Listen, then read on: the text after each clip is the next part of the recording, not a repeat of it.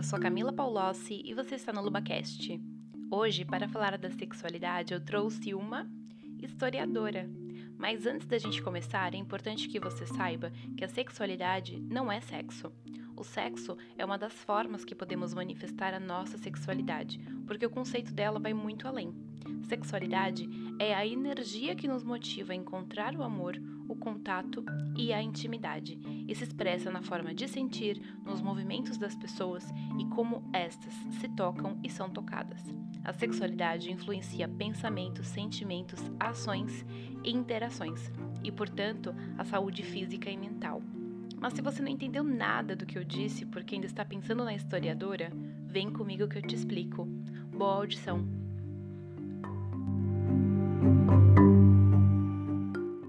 E aí, lovers, como vocês estão? Hoje eu recebo uma historiadora, uma verdadeira apaixonada pelo universo feminino, tanto que ela tem se especializado na história da mulher e da sua sexualidade. Para dar ação a essa sua paixão, ela fundou dois projetos, o Moça Se Toca e o Clube do Sexo. Ela é uma mulher forte, mãe de cinco meninos, e ela acredita que se enquanto mulheres nós nos abraçarmos e seguirmos juntas, teremos acesso a possibilidades infinitas. Seja muito bem-vinda ao LuvaCast, Carolina Tedeschi! É! Oi, tudo bem, Camila? Ai, tudo muito bem. feliz de estar aqui com você, muito, muito mesmo. Fiquei muito honrada com esse convite. Acho que falar sobre mulheres, sexualidade é mais do que necessário e Vamos ver o que a gente vai fazer hoje. Ai, vamos lá, que eu tô ansiosa, viu? Eu prometi para os lovers falar da sexualidade feminina de uma maneira que eles nunca ouviram. Ousada Ellen, hum. olha onde eu te meti. Normalmente, é, ouvimos falar sobre a sexualidade ou desde um ponto de vista físico ou desde um ponto de vista comportamental, o que não é errado. Mas é, a Carol vai trazer para a gente a sexualidade feminina do ponto de vista histórico. É importante dizer que, por séculos, a mulher sofreu e ainda sofre vários tipos de repressão. E que, por muito tempo, os homens e as mulheres só faziam sexo ou se relacionavam para ter filhos. O que conhecemos de sexo hoje é escolha feita, né, por, por opção, por o nosso prazer e dos relacionamento entre, relacionamentos entre pessoas que se amam e que escolhem estar juntas não tem mais de 200 anos. E esses anos de, repress, de repressão que sofremos, né, tem sim resquícios até hoje na maneira como nós nos comportamos, na maneira como nós nos relacionamos. E por isso, para falar da nossa sexualidade, nós não podemos ignorar a história e olhar para essa história e entender como as pessoas entendiam a sexualidade ao longo do tempo é fundamental para compreender os hábitos que seguimos reproduzindo até hoje. Gente, pode parecer besteira, mas não é à toa, não, que as meninas até hoje ganham boneca e panela para brincar. Carol, antes de mergulhar nessa história, eu preciso te perguntar sobre um conceito que é muito falado e que estará muito presente nesse episódio, não vai ter como não falar nele, que é o famoso patriarcado. Afinal, o que é o patriarcado e como que ele se apresenta nos dias atuais? Bom, Caio, eu acho que essa, esse é o fio condutor assim de todo o pensamento quando ele se volta para os aspectos culturais mesmo, né? O que, que é o patriarcado? Eu gosto mais de usar o termo patriarcado, inclusive, do que o termo machismo, porque o patriarcado ele é, na verdade, a maneira como as sociedades se organizam desde que elas passaram a existir em torno de uma figura masculina. Mas isso aconteceu no mundo inteiro? Não, não foi no mundo inteiro, mas foi principalmente no Ocidente, né, na Europa, e que a Europa acabou colonizando o resto do planeta.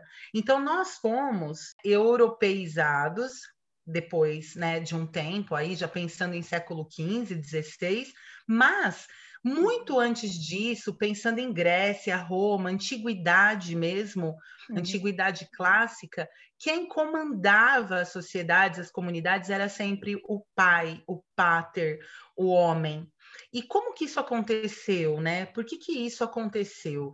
Isso está muito relacionado a um outro conceito que é o falocentrismo, que é toda a, a dominação falocêntrica. O que, que é o falo? É o pênis, que ele se coloca ali como um órgão é, extremamente poderoso, a representação, aquela coisa, eu brinco até do, do quem é da minha idade vai lembrar do Thunder, Thunder, Thundercats, uou! Então, e é, é esse falo, é esse pênis poderoso que vai ser entendido como algo que, que, que dá muita força para quem tem ele. Uhum. A mulher, por sua vez, ela vai ser entendida não como o contrário ou o oposto, ela vai ser entendida como o homem imperfeito, o não homem, que não desenvolveu o falo, que desenvolveu um falo totalmente atrofiado, como se nós tivéssemos invertido e assim até uma questão de estudos mostra que a questão do calor da produção de calor de uma mulher e de um homem é diferente. E aí era atribuído tudo que que as mulheres faziam fisicamente tudo que acontecia com seus corpos, desde a menstruação, desde o crescimento das ancas, a própria gravidez, ela estava relacionada a essa produção de calor que era diferente da do homem. Tanto que a menstruação era entendida da mesma forma que o sangramento de um nariz de um homem. E isso, ao longo do tempo, esse homem se tornando cada vez mais centralizador, ele vai para o espaço público. Uhum. E o público, quando a gente pensa na antiguidade, na história, ele é um lugar da hora, ele é um lugar muito legal. É onde as pessoas vão debater as coisas mais importantes. E onde fica a mulher? Ela fica reservada à domesticidade, que é como se ela tivesse que cuidar daquilo que é menos interessante à vida. Então, ela que cuida da comida, ela que cuida da limpeza, do cuidado mesmo ali da, de, dessa, dessas famílias, né? E assim a gente vai tendo a subserviência, né, a, da, dessas mulheres a esses homens. E essa ideia falocêntrica ela vai se ampliando ao longo da história, durante a Idade Média. Queria voltar um pouquinho só para lembrar que antes disso que eu estou falando, desse, desse, uhum. desse entendimento na antiguidade do falocentrismo e dessa sociedade que gira em torno desse homem, a gente pensa em pré-história, as funções das pessoas elas eram muito diferentes e elas tinham o mesmo valor. Então, o homem tinha desenvolvido, por exemplo, a capacidade da caça, e a mulher, ela desenvolve uma coisa que eu gosto muito de falar, que eu acho que é muito importante para a gente ficar bem esperta com essa história de, ah, isso é coisa de mulher, mulher é assim mesmo, mulher tem sexto sentido, mulher é, ai, sensitiva enjoada, mimizenta, qualquer coisa já está de cara feia qualquer Isso. coisa ela sente, né? A coisa do instinto materno. Nossa, eu, comecei... eu, alfinetei isso no episódio de maternidade. Eu alfinetei, é, eu agulhei o instinto materno. Agulho muito. Eu sou mãe de cinco, mas eu agulho muito, porque eu penso o seguinte: é, essas mulheres pré-históricas, elas não tinham um pediatra, não tinham WhatsApp, não tinham Google, não tinham uma farmácia, não tinham um termômetro. E elas tinham que sentir nos seus corpos, nos corpos dos, dos seus filhos, se a temperatura alterasse, porque ela ficava com ele no colo, as pessoas uhum. ficavam nuas, né? Elas não tinham muita roupa, dependendo do lugar onde elas viviam. Então, ela conseguia sentir a temperatura alterada, e isso foi desenvolvendo nas mulheres numa, numa coisa de processo evolutivo mesmo, uma habilidade, uma sensibilidade para este campo. Assim como os homens, por uma questão de necessidade de prover a caça, eles tiveram desenvolvimento da centralização ocular, por exemplo. Eles têm uma noção espacial muito maior do que a das mulheres. Mas não me venha dizer que a gente é burra, que a gente não consegue ser capaz de analisar um GPS, porque na real a questão é desenvolvimento. Ah, mas os biólogos vão dizer que não deu tempo, mas a história vai dizer isso. E são várias vertentes, né? A gente tem várias vertentes. Então, dizer que nós somos ultra sensíveis e sem, temos toda, todo esse instinto materno, é ignorar que nós, no primeiro passo que a gente dá enquanto mulher, a gente ganha uma boneca e a gente já começa a trocar a fralda, né? Exato. A gente ganha, a gente tem que ganhar ferro de passar roupa, batedeira e a gente vive para isso. Panelinha. Isso que você estava falando da, das mulheres que vão se desenvolvendo e, e, dos homens, né, que vão domesticando cada vez mais as mulheres e que elas não é que elas nem perdem, elas simplesmente não têm espaço de fala. Mas eu, eu acho que é muito legal de, de trazer que durante muito tempo as mulheres foram ou excluídas ou diminuídas dentro dessas narrativas históricas e que muitas mulheres fizeram coisas importantes e que a gente ou nunca vai ouvir ou nunca vai conhecê-las ou o pouco que a gente sabe de algumas delas foi o que os homens nos contaram. Ele, a, a história, é, ela é escrita por homens e para homens. Da história, né, tem uma, uma, uma mulher importante chamada Michelle Pierrot, que ela diz: da história, muitas vezes a mulher é excluída. Ela é excluída de todos os todos os momentos. Você não ouve grandes nomes de mulheres que fizeram diferença, a não ser agora. E mesmo essas mulheres, muitas vezes, elas são taxadas, impressionante, como as mulheres que lutaram pelos nossos direitos, elas foram é, estigmatizadas, uhum. foram tratadas de uma maneira, e até hoje você ouve Sim.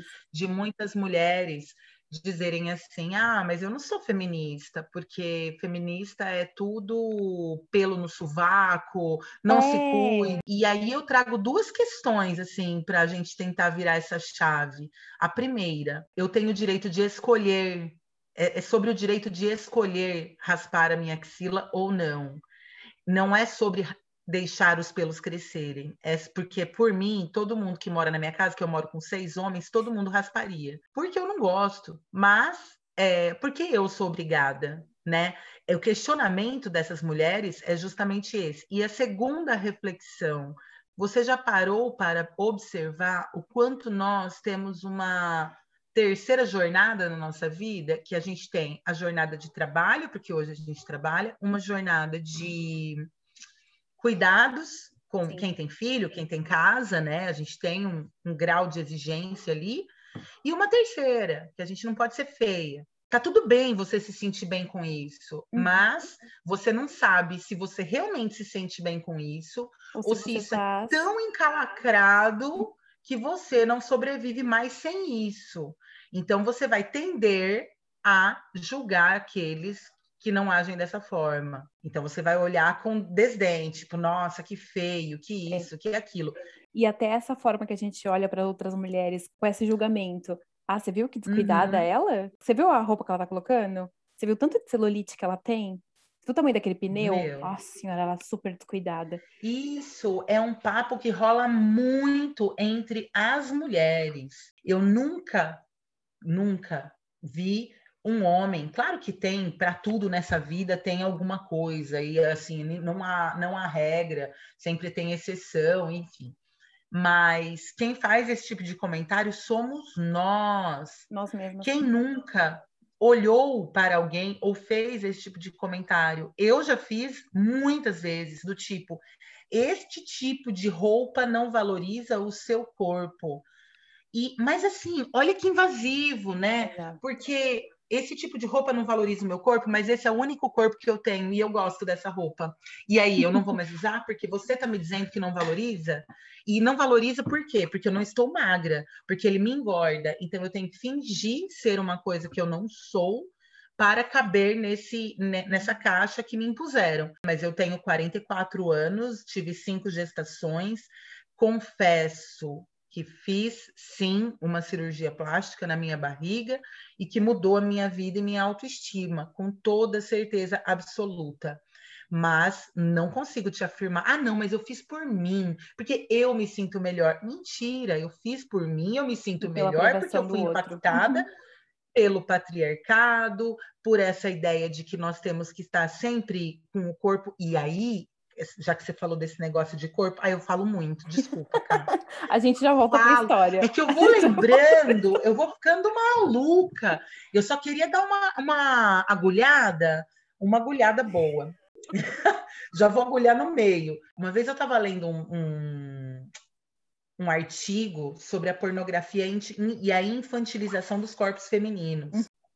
As mulheres, elas estão buscando o corpo da menina Sim. e não o corpo da mulher, porque o corpo de uma mulher da tua idade, tendo filhos ou não, da minha idade, o peito vai cair, a bunda vai amolecer, você pode fazer quantas, a não ser que você viva para isso, mas assim, a, a, depilação total que ultimamente existe e que a gente tem buscado muito mais depilar tudo. Uhum. Ah, eu me sinto melhor. O silicone, levantar os peitos. Será que a gente não está colaborando para essa indústria de pedofilia, inclusive? estimulando que os homens se sintam atraídos por corpos femininos infantilizados, porque são esses os corpos que aparecem na maioria dos filmes pornôs. E as maiores buscas, cá, são peguei a amiguinha da minha irmã, peguei aquela novinha. Cara, isso é muito, muito, muito impactante. E muito bizarro. Porque você tá isso... falando. A gente já vai voltar para a história, mas assim, eu preciso fazer o adendo rapidinho, porque você está falando e me vem uma coisa à cabeça. É, é claro que eu, hoje, já com o passado dos 30, já não tenho mais meu corpo que eu tinha quando eu tinha, sei lá, 15, 16 anos. E isso não, uhum. não tem uhum. mais como tem possível. Mas com essa idade, já, já tinha lá as minhas curvas, né? Já tinha peito, bunda, enfim, Sim. formadinha, bonitinha, bem novinha, né? Como você tá falando aí, que uhum. são as uhum. buscas mais feitas no, no, no, no pornô. Mas uma coisa que você me fez pensar foi que eu recebia muito mais cantada quando eu era de homens mais velhos de homens maduros, de homens é, de cabelo branco, quando eu tinha faixa de 15, 16 anos, do que quando eu tinha 21, que eu ainda tinha 21, 23, que ainda tava assim, gatinha, né? De um padrãozinho bonitinha. E isso me chama atenção. Mas olha só, Cá, é, essas cantadas que a gente recebia na rua, e eu também. Gente, uma criança, a gente né? Não parava, a gente não parava para pensar que esses eram os homens que poderia, eles estavam cantando crianças. E a gente tinha zero noção Total. e inclusive sentíamos um certo regozijo. Estão me olhando e a gente não parava para pensar. É muito impactante pensar sobre isso mesmo. Por me isso deu um negócio história... aqui agora, hein? Mas é verdade. E é por isso que eu acho que a história é tão incrível, menina, porque ela, você começa a analisar os aspectos culturais, e é, é, é eu falo para os meus alunos uhum. que a história, você entender de história é terapêutico, porque você vai conseguir descobrir e desvendar muitos mistérios. Então, falar da história é entender o comportamento que a gente tem hoje. Por que, que a gente reproduz uhum. isso? Por que, que a gente insiste em dar para as meninas brincarem com aquilo que vai fazer com que elas sejam boas donas de casa? E as pessoas falam, não, é porque eu, eu é, é normal. Eu queria voltar para a parte histórica da, da uhum. presença feminina. Você já deu uma pincelada aí do quanto a mulher teve que se desenvolver no sentido de entender se uma criança estava doente, perceber o outro, porque, claro, ela é desenvolvendo essa parte comportamental, os homens não estavam preocupados nem um pouquinho se a criança estava com febre, estavam preocupados se ia trazer o porco para casa, o peixe para comer.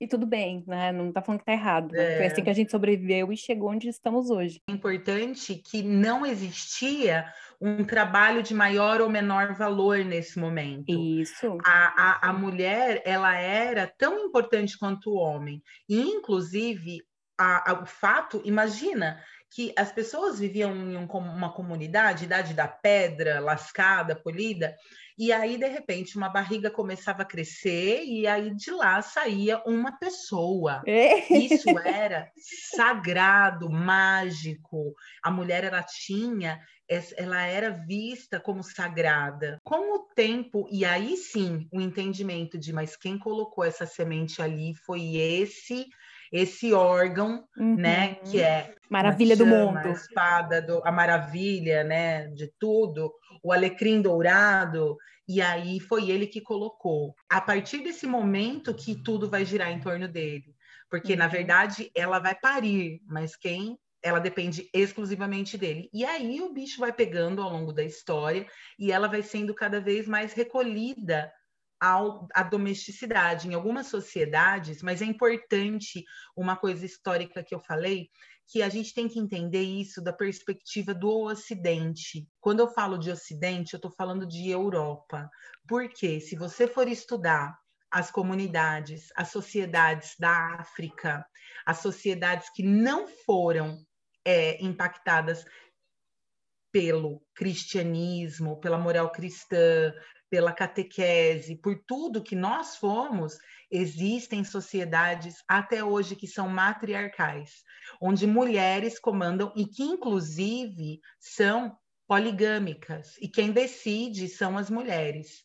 E é interessante que aí a gente tem um, um, um colapso na mente. Sim. Porque aí, quando a gente está falando sobre isso, uma outra agulhada.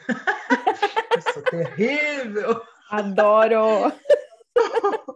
Mas uma outra agulhada é a seguinte: esses dias conversando com algumas pessoas, e aí eu adoro esse assunto, eu começo a falar e tararã e tal. E aí eu fui falar da moral cristã, e a pessoa respondeu assim: não, mas eu não sou, eu não sou, eu sou ateu. Falei, ah, é?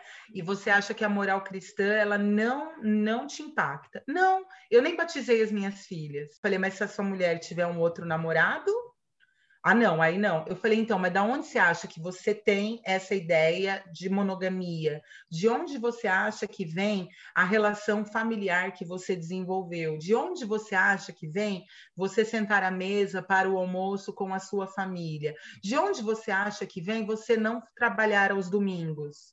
Você tem certeza?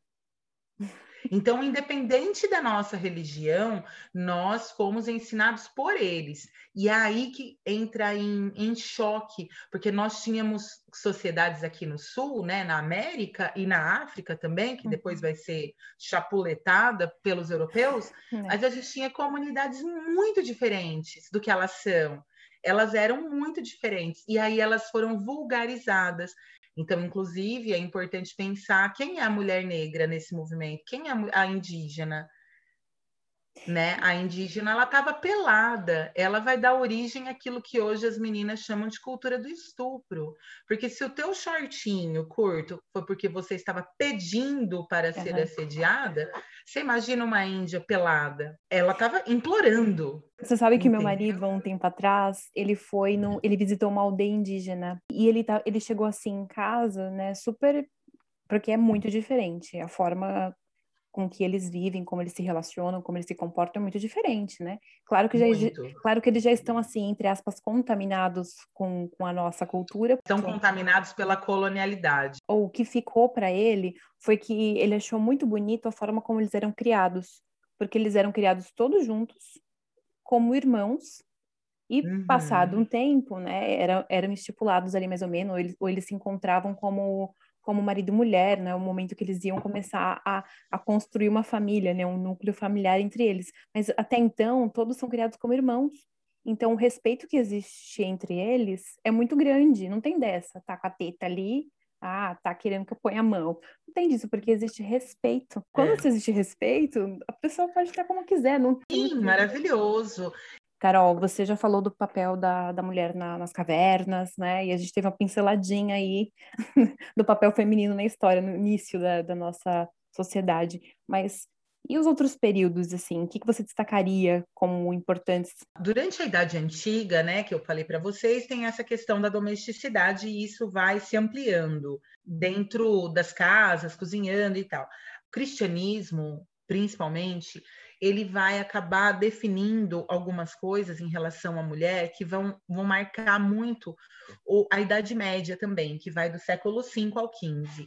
Nesse, nesse tempo é quando as mulheres elas vão servir simplesmente né, a reprodução. As relações sexuais, elas aconteciam uma coisa na linha do conto da Aya, ah, sabe? Amo a série. Eu não amo série, mas eu amo essa série, mas ela é impactante é, demais. Eu, assim. eu vou confessar que eu passo mal. Que, tudo que ela, que, tudo que a, a autora traz na, no conto da Aya já aconteceu em algum momento da história. Abrir as pernas, cobrir e a paternidade não era exigida que fosse de fato do marido. Se ele, por exemplo, não conseguisse, ele poderia pedir para uma outra pessoa engravidar a mulher dele, porque não o sexo não era sobre amor, Era sobre procriação. A mulher, ela era um objeto de fato, ela era uma, uma paredeira, né? E era interessante que foi durante muito tempo as mulheres para, assim, para que os homens tivessem certeza que elas tinham sido fecundadas, elas tinham que ter tremores pelo corpo. Orgasmo. Esse, o orgasmo. Porém, ao mesmo tempo, clitóris é entendido como a porta de entrada para o demônio. Então, muitas mulheres tinham o seu clitóris mutilado, porque achavam ah. que quando o demônio entrava, ela tinha doenças como a histeria, a loucura. Mulheres, elas tinham que tremer, mas elas não podiam gostar de sexo. Essa também é uma coisa histórica que influencia impacta diretamente a nossa mente quando nós viramos adolescentes que a gente uhum. escuta, ó, oh, você não pode deixar, mesmo que você estiver gostando. Se ele for fazer isso, se ele for fazer aquilo, você tem que dizer que você não quer, que você não está confortável, senão ele vai dizer que você é fácil, é. principalmente é. no sexo, na, nas relações héteros, né? E aí a gente cresce. E aí a gente vai aprendendo a reprimir os nossos desejos e quando nós chegamos, né, em uma determinada idade, quando nós nos casamos, a gente reprimiu tanto que as pesquisas vão mostrar que muitas mulheres não têm desejo nenhum por sexo, porque elas reprimiram tanto que elas perderam e elas não aprenderam a entender o seu próprio corpo, o seu funcionamento, o seu orgasmo, etc. Então, na Idade Média, isso marca muito só foi descoberto no século XVII que não dependia do orgasmo feminino e desses tremores né? Para as mulheres anos, engravidarem. Hein? Quantos anos de sofrimento, né? hein? É, é, muito maluco, assim. A religião, ela vai ser muito impactante na Idade Média, que é do século V ao XV. E lá, como a religião, a gente chama a sociedade é, medieval de teocêntrica. Deus é o centro de tudo. Uhum. Deus é o centro significa que tudo que acontecer na sua vida é da vontade dele mas não como hoje para as pessoas que creem em algo. É, é, é uhum. como se eu tiver, eu, eu fico paralisada e a vida vai me levar. Vamos ver o que dá. A mulher ela vai ser associada a quem, né? Bom, então vamos, vamos ver o exemplo da pior mulher, a Eva. A Eva foi lá e fez o Adão pecar. Tem uma amiga Pode minha falar. que ela gravou, ela gravou o episódio, quem quiser conferir, é do amor próprio, a Valkyria. Beijo, chuchu. Ah, a gente falou exatamente disso, né? Olha, a Eva comeu a maçã. Aí ela grita no meio do episódio: E quem que falou que a Eva que comeu a maçã? Foi o Adão? até, até aí, até aí foi o homem que falou que ela que comeu. Quem garante? Quem garante? Que é que nem eu disse, né? A história foi escrita por eles. É, Ei, Adão. Tem uma música da Pitty que me arrepia que chama Quem Vai Queimar. Tem uma parte, ela canta ao vivo essa música. E aí tem uma parte que ela fala: Não tenha medo, Adão, não tenha medo de comer a maçã. É muito legal essa música. e ela, ela fala assim: Nós somos as netas das bruxas que vocês não conseguiram queimar. Hum. É bem hum. forte a música. e aí, voltando, né?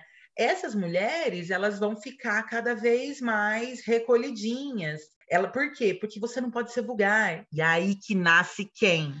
A bruxa, porque a bruxa a ela ri ela dá. é, ela é vulgar, ela e assim. Quem nunca ouviu, ai, detesto mulher escandalosa. É. Por quê? É por causa da bruxa, gente. Não é de graça que mulheres que falam demais são silenciadas, uhum. né? Mulheres que falam, falam palavrão. Aqui eu tô fazendo a fina, mas eu adoro falar palavrão. E assim, eu, eu não também. posso porque eu sou mulher, a, a, ideia da bruxa vem na Idade Média e ela aparece justamente como aquilo que você não quer ser.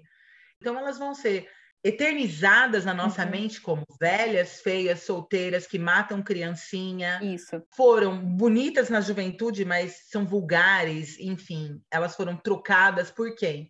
Por uma, uma donzela uhum. encantadora que fala baixo. Então a bruxa, porque é, dentro do cristianismo a bruxa vai ser vista como algo demoníaco, mas existe um livro também muito bom que é o Calibanha Bruxa da Silvia Federici, que é uma é, é de filosofia assim, mas é maravilhoso que ela vai contar a história das mulheres que foram apagadas durante o século XIV, XV e que são lembradas como essas bruxas e na verdade elas só eram mulheres que foram expropriadas uhum. dos seus próprios corpos. Não tinha mortos. bruxo, né? Cadê que tinha bruxo? Harry Potter é fofo, né? Todo é mundo legal. quer ser bruxo. Uhum. Agora, a gente, a gente, né? A gente não pode. É, e, e, quem é a mulher que nós devemos nos parecer mediante a religiosidade? A Virgem Maria, que, que ela era tão pura que ela foi escolhida. Então, percebe como a gente vai sendo moldada ao longo dos séculos, em milhares de anos, para chegarmos até aqui. Uhum. Então é muito importante, e aí na Idade Moderna, que é já século XVI, XVII, XVIII, que é quando vai acabar, a gente tem o nascimento de uma classe social que é a burguesia,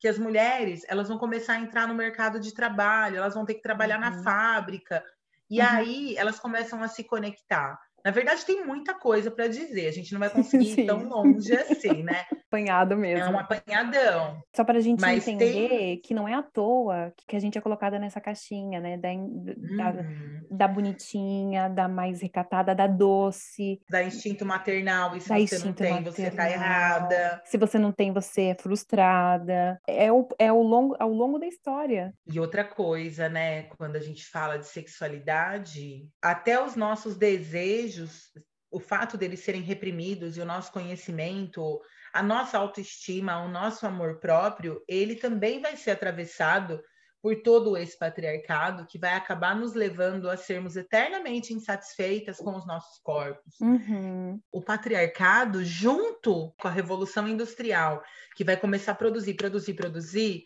é muito interessante para o mercado que a gente seja frustrada. É interessante porque a gente vai comprar um monte de sapato, uhum. a gente vai pintar o cabelo, a gente vai querer ter um óculos de cada cor, a gente vai querer fazer plástica. Você sabia que o Brasil é o país onde mais se faz cirurgia íntima? Porque as mulheres não conseguem suportar e aceitar as suas vulvas? Quantas é. mulheres já pegaram um espelhinho pititico e colocaram para se ver, é uma questão de saúde. Tem mulher que não sabe que tem três buraquinhos lá embaixo. Vamos entender cada buraco, uhum. né? A gente precisa entender, a gente precisa saber qual é. E outra coisa, nós temos numa em rodas quando eu fazia o moça se toca ou nas pesquisas que eu busquei para poder preparar o moça, 78% das mulheres já fingiram ter tido orgasmo sem ter. 78%. Das que estavam ali presentes, uhum. geralmente eram uma falava eu nunca fingi. Eu falava, nossa, porque é a, a maioria, 50% alega ter alguma alguma disfunção sexual porque não consegue ter orgasmo e não tem libido. Agora, gente, algo de errado não está certo, porque se eu tenho um órgão que só tem essa é finalidade, como é que você não goza? Por quê? O que, que acontece? Gente, isso é real. O clitóris, ele tem o dobro de terminações nervosas se comparado ao pênis. Sabe que muita gente não sabe usar, não sabe manusear, não sabe onde liga, não sabe onde desliga. Mas Exato. Você, você acredita que essa falta de, de entendimento de como funciona vem só da falta de autoconhecimento? Mas não vem também dessa grande repressão que a gente vem sofrendo ao longo do, do tempo. Tipo, menina, você não pode. Ei, por que você tá gostando desse trem? Tá acontecendo? Tá errado. Mas a repressão, ela vai impedir o autoconhecimento. Uma coisa não existe sem a outra, com certeza. E a repressão, Cal, uma coisa que eu gosto de deixar muito clara, semana que vem eu vou fazer o mocinha com as adolescentes de 16 a 20 anos, hum. vai ser tudo online. E uma coisa que eu acho que é importante de ser entendida é que o problema não está somente na sua mãe ou na, no seu pai ou na forma como você foi educada dentro do teu, do teu clã, mas está na cultura patriarcal que vem de séculos. Então, a tua mãe, a tua avó, a sua tia também foram impactadas. Então, não é que elas sejam a, a, a culpa uhum. de eu não ter orgasmo é da minha mãe, porque uhum. eu fui frustrada e reprimida. Não, a culpa não é dela. A culpa é do patriarcado e de tudo isso que estamos falando. Agora, se você é reprimido e você não vai buscar seu autoconhecimento porque você tem vergonha de se olhar no espelho, aí você não vai encontrar muito o que fazer, porque você vai passar por uma série de, né, uma série uhum. de de questionamentos ao longo uhum. da sua vida. Tem uma menina, uma, uma mulher, já ela tem a sua idade, onde ela foi relatar que ela se masturbou aos 18 anos e ela morava com os pais, ela fechou a porta do quarto, trancou, ligou o som bem alto, cobriu a cabeça com a coberta de vergonha. E aí ela entendeu que a vergonha era, que ela estava sentindo era dela mesma, de tanto que aquilo não é naturalizado para as mulheres, somente para os homens. Eu me reconheço nessa fala. Também. E assim, e... eu demorei muitos anos para conseguir ter um orgasmo, muitos anos. E eu só consegui uhum. ter no dia que eu peguei exatamente o que você falou. Eu peguei o espelhinho, eu fui lá olhar, fui lá mexer, comprei um vibrador. Gente, estou falando isso minha mãe, mãe, você estiver ouvindo sim, mãe, comprei um vibrador. E aí eu fui aprender a mexer, porque assim, eu não tinha uhum. ideia. Eu fui assistir pornô para poder entender como funcionava. Você falou um negócio antes de falar do pornô. Eu tinha eu, eu vi uma live sua, canal, ai, como é que chama o canal? Verde Limão da Gabi. Ai, Verde Limão. Teve um comentário muito interessante que vocês fizeram que eu, que eu acho muito, muito prudente trazer. Que ninguém ensina a gente como é que faz sexo. Ninguém, ninguém pega a gente na mãozinha, ó. A mãe não vai fazer assim, ó, filha, vem cá, dá a mão pra mãe. Olha só, tá vendo esse buraco aqui? É aqui que entra. Uhum. Tá vendo esse negócio aqui? É aqui que sai. Você faz assim, aí você, ó, você vai beijar e tal. Aí você vai pegar aqui, aí você vai fazer assim. Ó, a mãe vai fazer, você fica olhando. Você fica olhando como é que faz. E aí você faz depois igual, tá bom?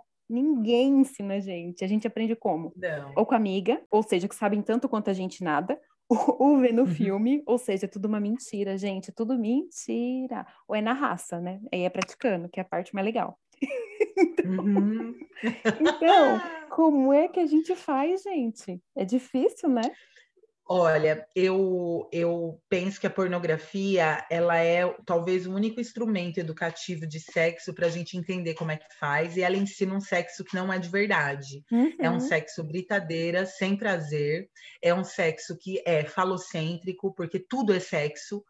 O sexo oral, a carícia, a masturbação é sobre sexo. Ela toma, ela gosta, ela geme loucamente, goza em cinco segundos, ela recebe jatos né, no rosto e fica feliz, enfim. E a gente vai aprendendo a partir daquilo, e a gente quer uhum. imitar, porque uhum. aquela mulher faz sexo. Depois que eu descobri que eu não precisava transar naquela velocidade, minha vida mudou. Fazer rápido, oi? É, é, é a mesma coisa que não. Não, imagina. Imagina! Coisa que eu acho que, junto, somado à repressão, pornografia, autoconhecimento, a gente aprende também que nós somos objetos de desejo. Nós estamos ali para servir, servir ao homem. Se eu faço ele gozar loucamente, é porque eu sou boa de cama. Uhum. Quem, quem cuida do meu orgasmo? Amor, você. O orgasmo é teu. Não é o cara. Falo disso, mas nós estamos falando de relacionamentos hétero, né? Porque a gente não pode esquecer que existem milhares de possibilidades. Sim. Mas dentro do sexo hétero é tão patriarcal que o número de vezes computadas de quantas vezes você transou é o número de vezes que o cara teve um orgasmo. Transamos cinco vezes ontem, porque ele gozou cinco vezes, você não gozou nenhuma. E aí? Quem determina, quem determina é... né, quando acaba é ele. É, tanto ah, que tem.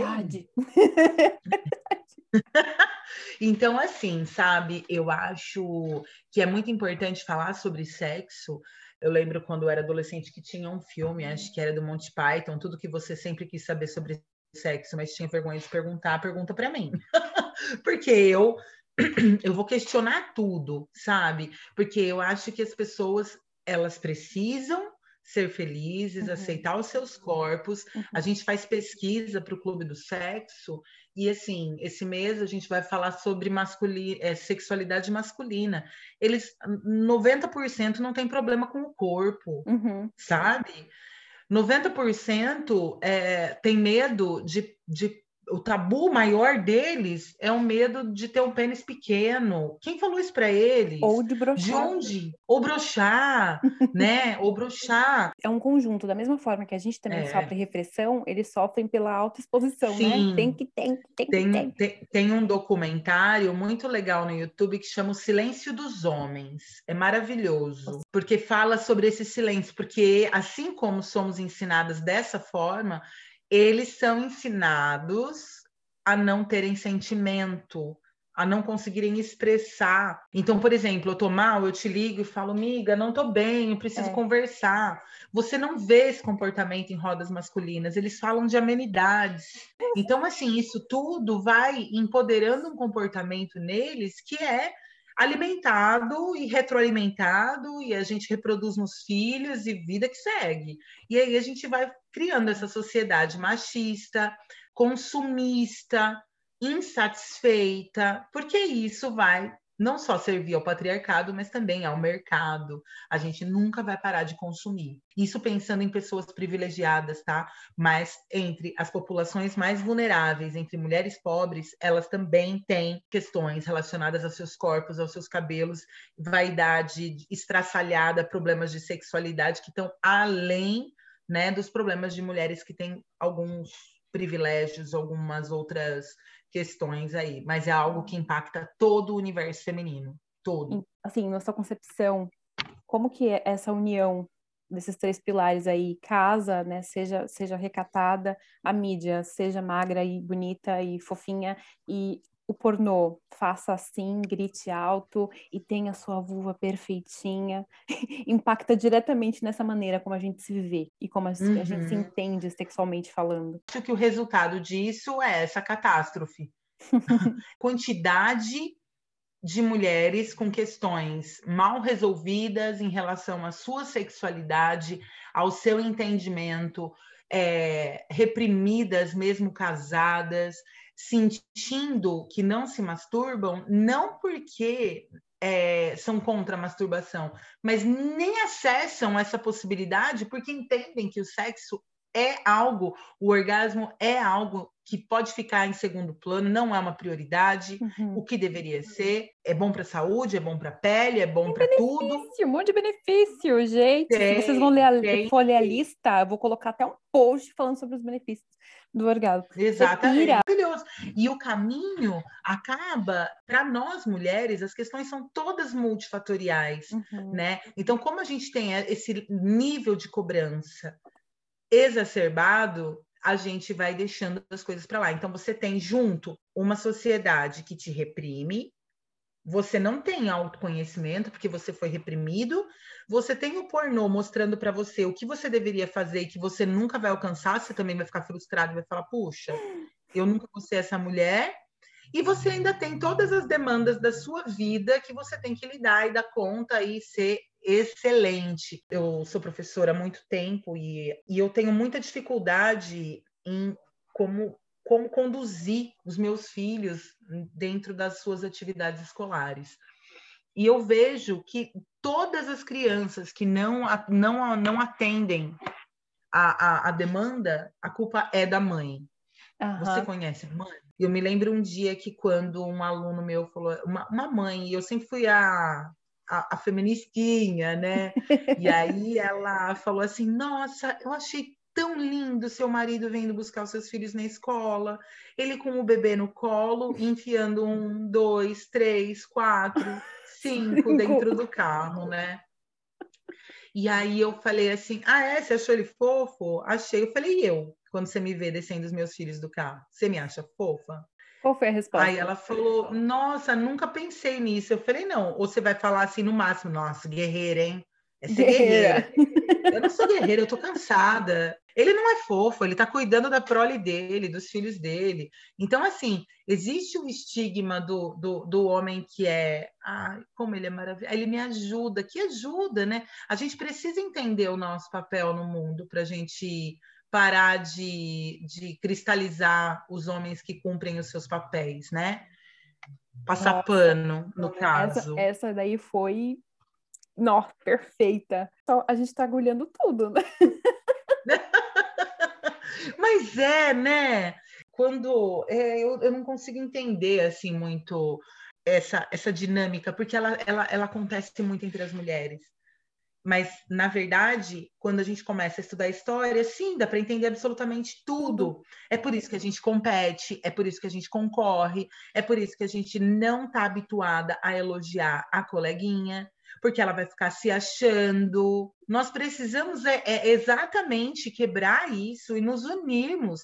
Eu uhum. falo que eu queria uma primavera das mulheres, porque os grandes movimentos sociais que aconteceram na Europa, e, e a, a, inclusive a, a gente tem a primavera dos povos, a Primavera Árabe, que foram movimentos que acabaram impactando no mundo todo, que ecoaram. Eu falo na União das Mulheres como uma primavera das mulheres, sabe? Uma busca uhum. por essa união, parar de ficar cutucando a coleguinha, de ficar achando que fulana fez isso. Vamos nos unir, vamos elogiar, é, vamos é chamar viver, de linda. Viver a sororidade, né? A famosa. Sororidade. Né? E a sororidade não precisa ser é, melhor amiga de todas as mulheres, não, não, mas é você parar de julgar elas pelo fato delas serem mulheres.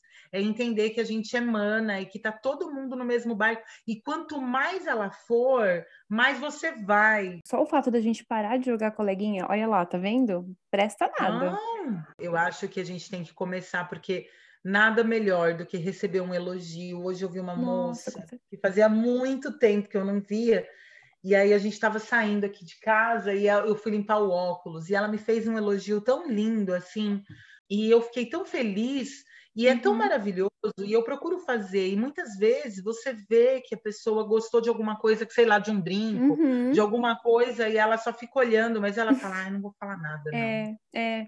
Ou quantas vezes a gente virava e dizia, nossa, mas você tá ficando grisalha, você não vai pintar o cabelo? Uh! Clássico. Não, não pergunta isso, não. Não é... pergunta isso, não, sabe? E se ela tá curtindo esse processo? E cabelo e corpo. Fica falando, não. A, a Você tem sabe, espelho, né? Você já a viu. A gente sabe que engordou, a gente sabe. Não precisa ninguém ficar falando, não, pelo amor de Deus. Sim. É. Eu já vou aproveitar que a gente tá nessa vibe agulhada e já vou entrar de quadro, entendeu? E aí eu já tenho um monte. Eu, eu, ia falar se a gente, se, se, a gente hoje ia agulhar, ia uivar ou ia fazer os dois. Olha, a gente, eu, eu, eu, separei uma frase que eu gosto muito, coisa que eu trago no Moça Se Toca, que é um, é um poeminha, assim, bem curtinho, da Alice Ruiz. Era uma vez uma mulher que via um futuro grandioso para cada homem que a tocava. Um dia, ela se tocou. tá chorando. Não, eu tô coçando os olhos só. tá tudo bem. Eu vou aproveitar que você uivou um poema e eu vou uivar também uma coisa. Então vai. Eu vou até preparar meu uivo, meu uivo de lobo para poder uivar. Uhum. É. Raimundo, eu já fingi. Uhul! Eu não finjo nunca mais. É, vamos pegar isso pra gente? Vamos, vamos, vamos combinar todo que todo mundo que ouviu esse podcast vai falar assim: eu não finjo nunca mais. Acabou esse lance. Chega. Chega. Mas eu tinha que falar. Perfeito. Amor, desculpa. Mas... Olha, acabou para você, mas para mim não. Se vira. Mas eu tinha que falar, uhum. entendeu? Ai, olha, tô liberada. Gente, eu também quero uivar outra coisa. Vai. Eu quero uivar sobre a importância da gente conhecer o nosso corpo e aquilo do que a gente gosta. E que não é para o outro, é para você. Você pode gostar de um monte de coisa e não gostar de outras, e tá tudo bem. E tá tudo né? bem. A gente não precisa tá ser igual ótimo. e gostar do que o coleguinha gosta. Exato. Tem Mas... coisa que eu não vou fazer nunca. Ah, mas se você não fizer, vai procurar, vai, vai procurar. Então. É, vai procurar isso, a sua turma, também... eu não, não, não quero. Isso eu penso como você. É... tem limite. Tudo tem um limite. Tudo tem limite, até município. Tem isso. mais algum Ivo? Ou posso, posso agulhar já? Pode. Eu tenho uma lista para minhas agulhadas de hoje. Eu quero agulhar as seguintes falas. Faço para agradar. Finjo que estou gostando o segura tuas cabras que meu bode tá solto. Nossa! Vamos educar os nossos filhos, né? Pelo amor pra de terem, Deus. serem outras pessoas. Tem essa de bode, não. Eu achei uma outra coisa que uma vez eu escrevi, que é assim, ó. Hum.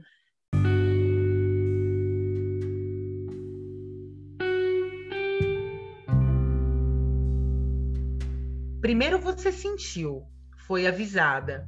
Não se deve sentir. E se sentir, deve reprimir, esconder, disfarçar. Aprender então a não desejar. Desaprende-se o sentir.